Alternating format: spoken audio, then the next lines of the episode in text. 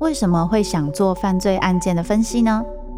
我不是要去讨论其中的猎奇性，这些犯下重大刑案的人，他们可能就是我们身边都会出现的一般人，只是因为发生了一系列的无法承受之重，最终被内心的怪物所吞噬。在这些悲剧性的案件中，你可以看见人性与心理的辗转坠落或求生，与你我都可能经历的深渊。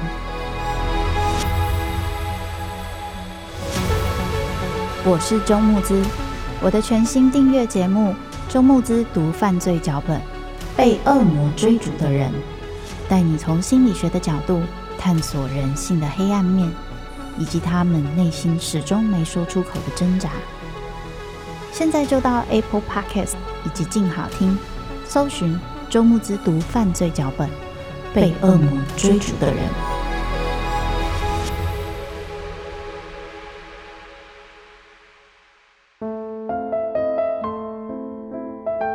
被遗弃的，寻找爱的，想回家的人。每个人生脚本背后，都有他没说出口的伤痕。周慕姿读灵魂脚本。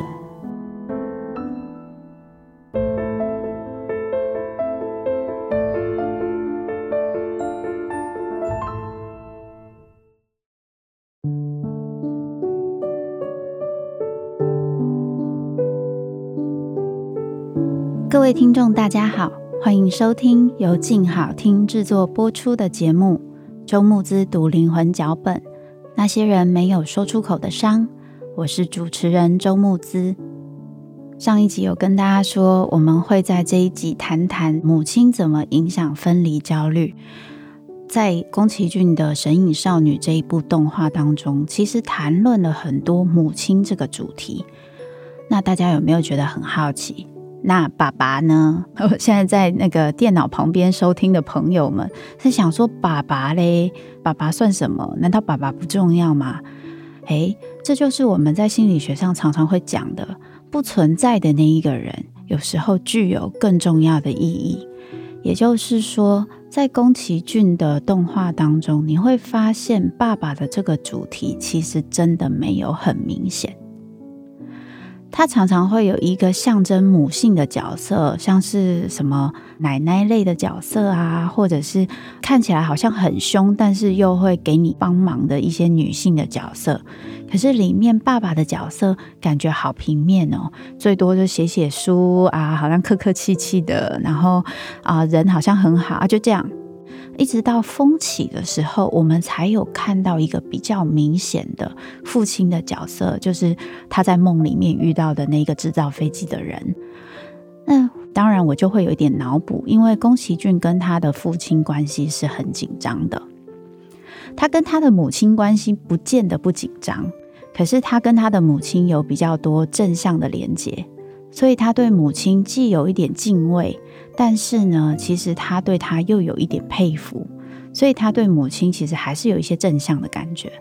但对于父亲，他曾经很长一段时间没有办法谈他的父亲，谈到父亲就是抱怨，或是觉得看不起他的父亲。那为什么会看不起他的父亲呢？当然跟他父亲所从事的工作还有性格有关。这个主题也跟我上一集讲到关于我自己和父亲的关系有一点类似。不过，因为今天我们的主题不是在谈宫崎骏这个人，大家有没有觉得我心我很贼？好了，以后有机会再谈了。那再回来，《神隐少女》这一部动画里面有很多母亲的主题，在什么部分呢？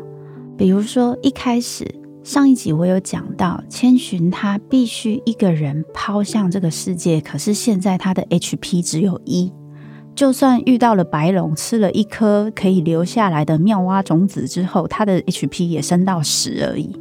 所以状况这么差，他要怎么样得到更多的血，可以留在这个地方，不会一下子就被 KO 掉呢？当然不能因为他是主角就做得到这件事，所以他需要有些人可以帮忙他，除了白龙之外。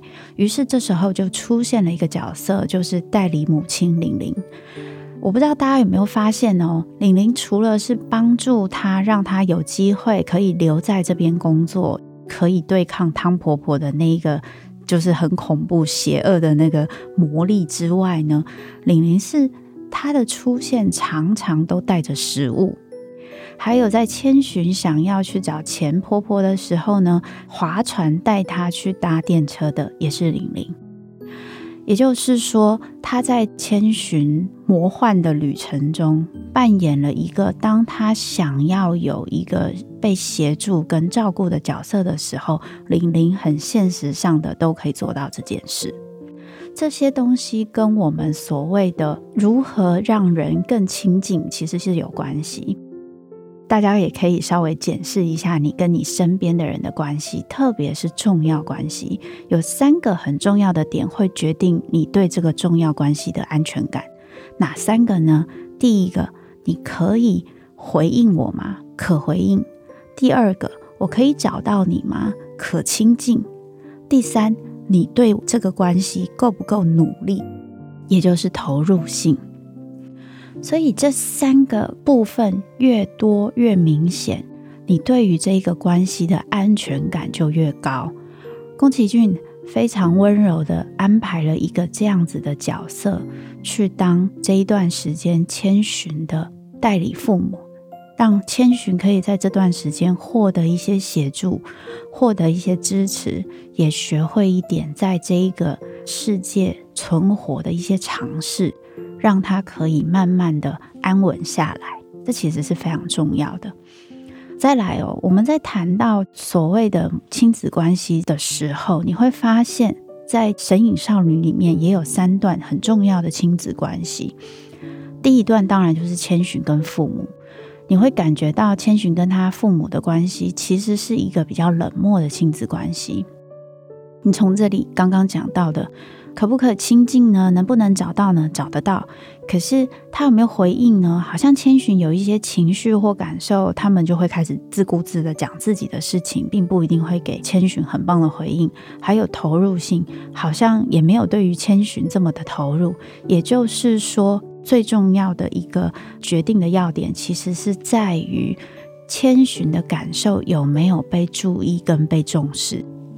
这个时候，我就要讲一个相对的。例子，比如说白龙，你就会发现，在千寻一开始好慌张的时候，想要留下白龙在他身边的时候，白龙跟他说：“你要怎么做才能活下来？”的时候，他那个慌张，白龙都有回应的，而且白龙的回应都是针对他的害怕去回应。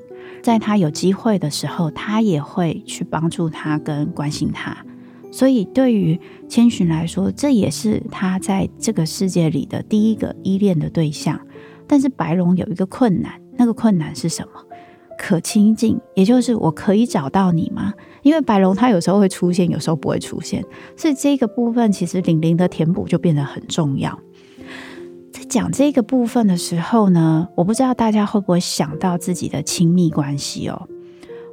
我自己发现啊，有很多人都在想，如果现在这么常在谈说经营亲密关系这么重要，安全感这么重要，除了我给我自己之外，我要怎么样在关系中经营一个有安全感的、比较具有亲密感的关系？其实很简单诶，就是在对方跟你说话的时候，你好好回应就好；在对方需要你的时候，你愿意陪在他身边就好。大家就是想说，有那么简单吗？诶，这件事情真的没有很简单。我看过有一对夫妻的互动过程，这是我朋友跟我分享的。他说他家里父母的互动过程，我随便举例，妈妈就说：“哎呀，你看那个电视上那个谁谁谁啊，怎么会这个样子啊？我看了觉得好好可怕，好紧张哦，怎么会有人这么坏？”老公就说。哎呀，你们这些女人哦，就是很喜欢那些八卦啦，都很喜欢去八卦人家的生活啦，就是没有什么重要事情可以做呢，就只能做这些事。好，the end。各位有发现问题在哪里吗？问题在于太太这边其实是想要分享一个看了之后她有一些感受性的事情，她想要跟另一半分享，可另一半做了一件什么事？泼冷水，有没有？而且还外加评价跟贬低哦，全套都来。也就是说，他做了一件事，就是让你觉得你提这一个主题是错的，是不好的，是幼稚的，是没有思考、没有能力、没有水准才会提出来的东西。在这样的情况之下，你下次还会想跟他提这个事情吗？一般人就是提个几次，你不会有好的反应，我就不提了。那你就说不提很好啊，反正我对那个主题没兴趣啊，我个性就是直啊，为什么我一定要对这个主题有兴趣？我在想，这可能不是个性直的问题，有的时候我们可能没有发现，原来今天被对方这样泼冷水是一件很痛苦的事情，因为你自己或许也不是一个很习惯会跟别人说出这些话的人，所以你不会分享。因为你会害怕你说出来的话会被泼冷水，所以当有人可以随随便便跟你说出一些好像不用思考、很生活化的事情，就觉得怎么可以有人这样？这样子过生活不是过太爽了吗？随随便便没有思考那种没有水准的话你也讲得出来，于是你会因为带着对自己这个部分内心没有说出来的话，生活化不够有水准的话。的恐惧，而把这个恐惧投射到对方身上去攻击对方。嘿，讲起来会不会有点难？可是这个其实是在我们日常生活伴侣关系很常见的部分，甚至不止伴侣关系，在亲子关系也非常常见。我没有办法消化，或我所害怕我自己的部分，我在对方身上看到的时候，我会穷起我洪荒之力来攻击他。当他越来越少做这样的事情的时候，你的恐惧就会降低，因为那些你最害怕自己表现出来的东西就不会再出现了嘛。可是对方就好伤心，好伤心，因为你会选择这样的另一半。其实这也是很有趣的部分，那就是其实你也是很羡慕他可以这么说出来的。可是日常生活久了之后，你反而对他的这个羡慕会转成对他这个部分的。害怕、恐惧，最后就会变成厌恶，因为厌恶就是一个恐惧的表现。所以我会蛮鼓励大家，可以稍微去注意一下，我在日常生活跟我重要的人，我是怎么回应他们的？为什么我对于他们说的东西这么没有兴趣？为什么他说一些话，我就一定要呛一下，我才会开心？这其实中间都是有一些理由的。我蛮鼓励大家可以去想一想。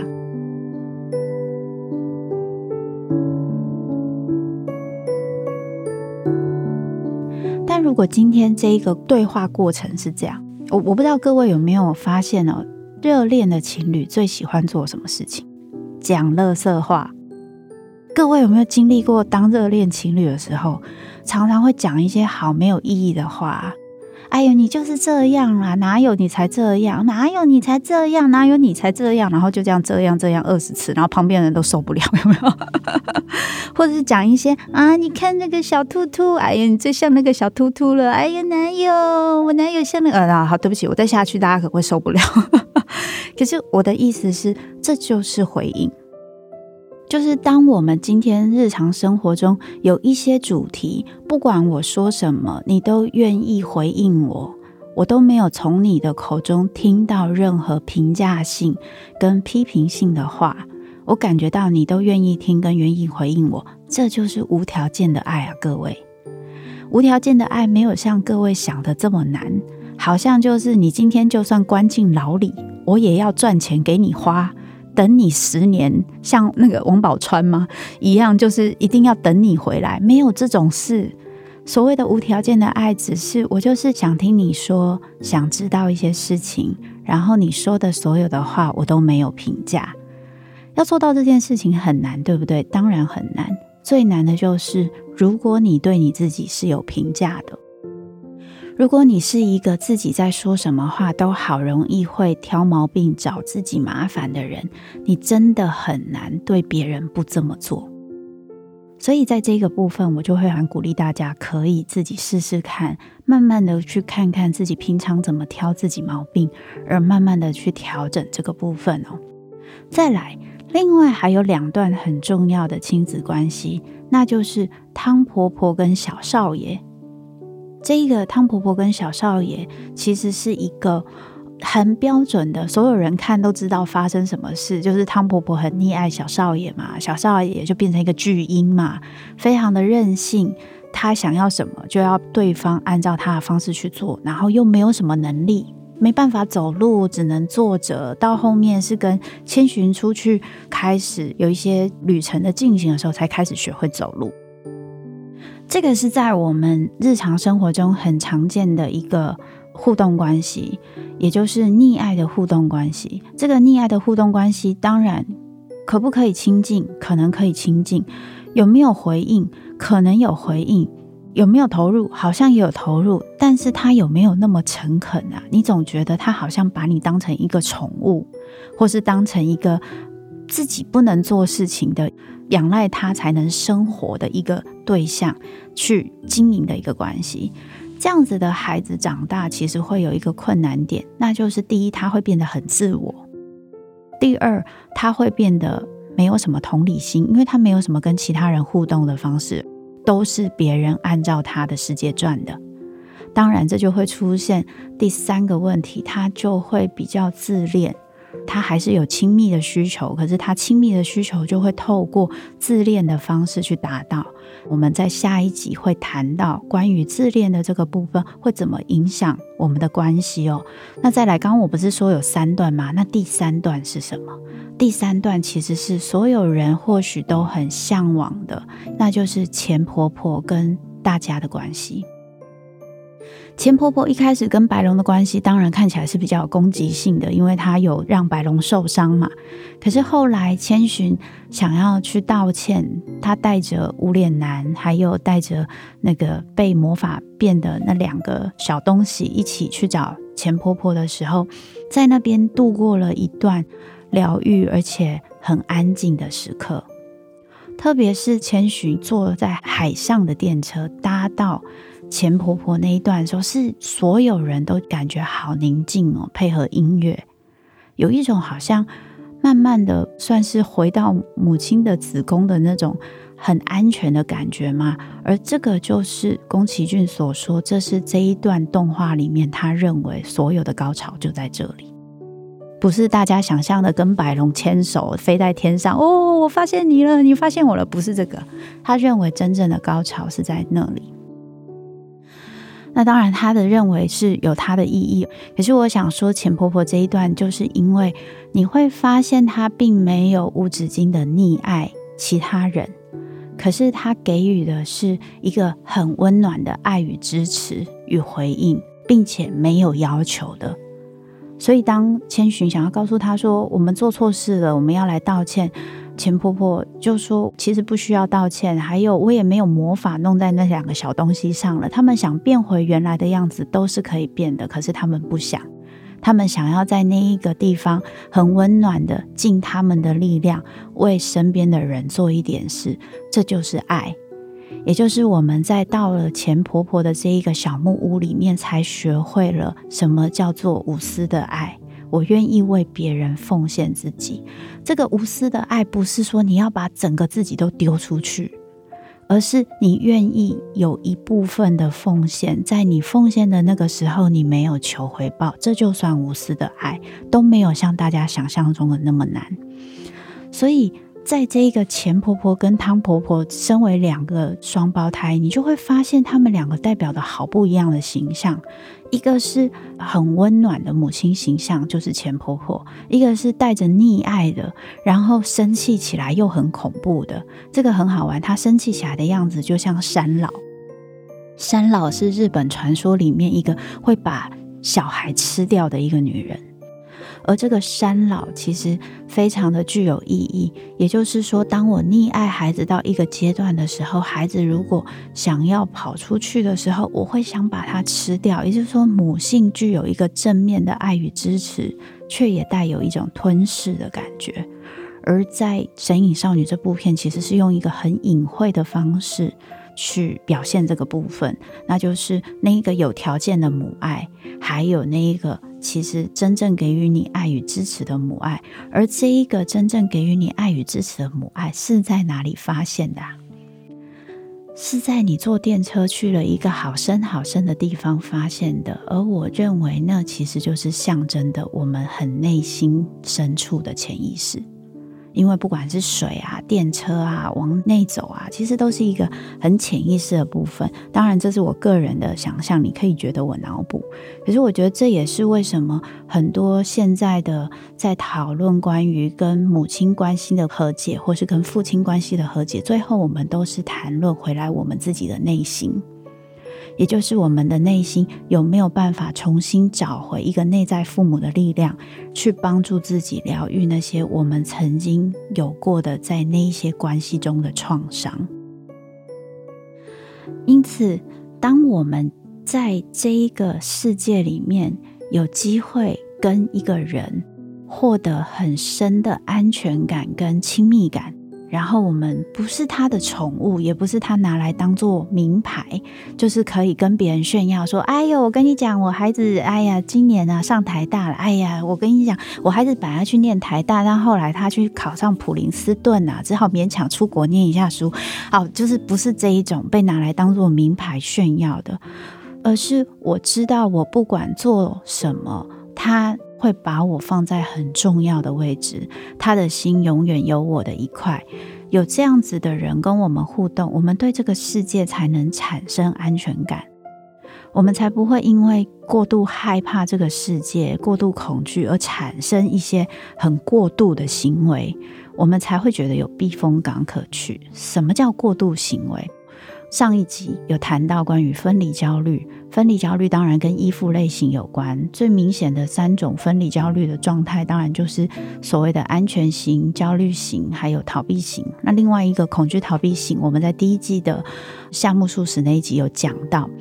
可是这一个类型是类型的状态，但是他们是怎么表现出他们在面对分离焦虑的反应呢？很多不安全依附类型的人，他在面对分离焦虑的反应，其实是会非常的过度的。怎么过度法呢？最常见的就是所谓的战或逃，也就是战就是攻击，攻击控制都是非常常见的。比如说，我今天好担心我的伴侣。他会离开我，或是他不在我身边，所以我会夺命连环 call，我会在他的手机上装定位，我要确定他去哪里都要跟我报备，我要随时随地占住他所有的时间，这就是控制。这其实是带有一点攻击性的，因为当你没有做到的时候，对方会把你骂得连你妈都很后悔把你生出来的那个状况，这就是一个攻击。那另外呢，逃呢，就是因为我太害怕分离焦虑了，所以我的选择就这样，我不要跟任何人产生亲密的关系，不期不待，没有伤害，有没有？我只要不要产生亲密关系，我就不会有焦虑啊，因为反正大家都不亲密，都差不多，所以这样的人反而会出现另外一个困难，那就是我一遇到会让我感觉到重要的人，我的反应会是什么？当我感受到亲密感，当我感受到很重要，明明这是我想要的，可是我的反应就是先落跑再说，因为会有危险。你如果相信他，你如果爱上他，你如果让他成为你生命中重要的人，会发生什么事？会发生他离开你，你会痛不欲生。所以可控的状况就是。我就不要让任何人跟我产生这么深的关系，要跟我产生这么深关系的，只有我的工作，或是物品收集，或是我自己的兴趣等等，因为这些东西是可控的。工作我只要花时间，我要有钱，有一些成就，不是真的那么难的事情。当然，那刚跟你成就要求的高低有关，可是基本来说，它的确是一个你只要努力就有机会有收获。可是关系不是这样，所以有些人会用这样的方式去逃到其他的事情里面，这个就是比较标准逃避依附会做的事情。那再来啦，还有两种很常见的防卫，在面对这个分离焦虑的时候，一个就是僵住。僵住是什么意思？僵住就是他会解离。放空的意思就对了，他就会常常你会觉得这个人不在这里，或者是他否认没有这个事，没有这个事，我不知道也还好，他不会去跟你谈这个事情。其实他跟逃避有点像，可是僵住他更多的是，我就看起来无感，好像都没有差，我也没有做任何帮助跟选择，我就是让自己看起来没有差。但是更常见的是我后面要讲的这个东西，就是讨好。如果今天我对于这个关系我很不安，我对于这个分离焦虑很不安，对于关系我也很害怕。可是我要控制这个害怕，我既没胆跟人家直接起冲突，要逃走，我又觉得好可惜哦，因为我还是很想要亲密感。我后来会用什么方式来做？就是讨好。我会用讨好来控制所有的关系，因为我讨好你，看起来很像是以你为主。其实是以我自己为主。怎么说？我的讨好是为了控制你，让你喜欢我啊！我的讨好不是因为我在意你，我希望你好开心。大家可以感觉到那个差别吗？有些人的讨好的确还是有后面这个部分，就是因为我好在意你，所以我希望你开心。可是这样就比较不像讨好，它稍微多了一点点奉献的味道在，就是因为我好希望你开心，所以我并没有要求你要回报我。所以我做这件事情，我看到你开心，我就爽了，就 OK 啦。可是大部分的讨好，它之所以会变成一个防卫，那就是它是靠着讨好来控制关系的深浅。也就是说，我只要讨好，我就不用担心分离焦虑；我只要让自己很有用，别人就不会抛弃我；我只要让每个人都很喜欢我，我在关系里就会安全。可是，如果我是讨好的话，我有办法很诚恳的表现我自己吗？太难了吧！我要表现自己的需求，本身就会让这个关系的亲密度产生很大的问题，对不对？因为我认为我自己是不能被接受的，所以我是靠着讨好来安抚我自己的焦虑，来让我的关系可以达到某部分的满足。可是，我并不相信真正的我是会被爱的。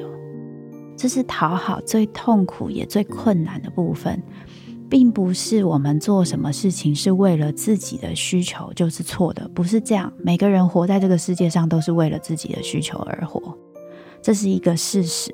而当我们能够得到安全感的时候，我们才有机会去帮助其他人。就像千寻在《神隐少女》里面，她后面因为。帮助了河神，找到了他自己的成就感，也开始想着他要如何帮助爸妈。他在越来越安全，也开始获得一些能力的状态之下，他才可以开始去照顾别人跟替别人着想。当他获得很多的帮助，长出自己的力量之后，他愿意把他自己的东西给出去给别人。这的确也是一个成长的过程。可是，当我们今天一直处在一个讨好的阶段的时候，我们真的有从别人身上得到一些什么吗？我就算有从别人身上得到一些什么，我会有一个很挫折的感觉，那就是我所得到的一切全部都是靠我好努力、好努力让别人喜欢我得来的。你看千寻，他有真的为别人做什么吗？在一开始帮他的那一个锅炉爷爷。他也没做什么啊，他笨手笨脚的，什么事都没做，只是大吼着我要工作。然后锅炉爷爷后来就说啊，这是我侄女啦，你帮帮忙。他有帮玲玲做什么吗？他也没有帮玲玲做什么啊。可是当他成功的从汤婆婆那边得到契约的时候，玲玲多开心啊！他说你笨手笨脚的，我本来以为你会失败，没想到你成功了。他跟白龙当然是有不同的。牵绊在没有错，可是，在一开始跟白龙的互动，他也没有为白龙做过什么。而当他从这么多，他其实并没有为他们做什么，但他们却愿意给他一些善意跟好意，帮助他的过程中，感受到原来我这个人的存在是有意义的。原来我不用做什么，我就会被爱了。于是这样子的过程中，得到了一些安全感，让他也能够有一个丰盈的心，愿意把他的爱奉献给别人，奉献给包含他身边的人，包含汤婆婆的小孩。你想想看，一个八点档连续剧是怎么演？汤婆婆的小孩在我手上，这个混蛋还把我的名字拿走，叫我要在这边一直工作，然后还把我爸妈变成猪，我当然就是拿你的儿子来威胁你，告诉你你不把我们放回去，我就杀掉你的儿子，对吧？可是这部片不是这样演的，这部片演的是当千寻获得这些人善意的帮助之后，他也成为一个可以帮助别人的人。而必须诚实的说，这是我们透过刚刚所说的防卫机转，就是不管是攻击、控制，或是逃跑，或是假装没有这回事，或是讨好，都没有办法得到的东西。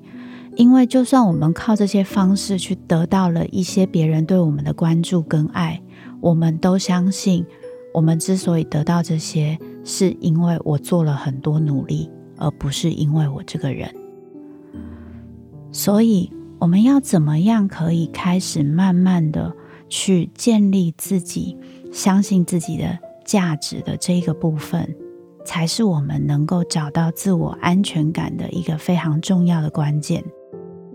那下一集我们会针对当我们离开了母亲之后，后来我又遇到了一些人。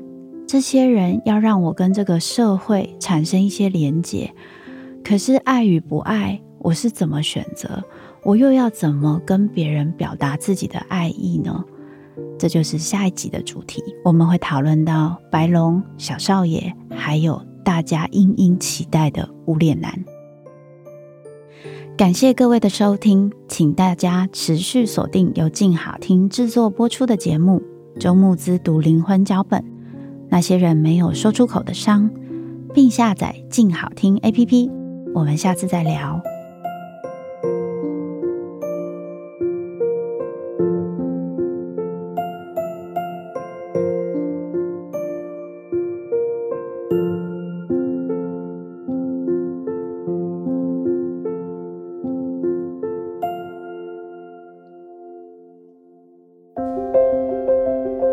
想听。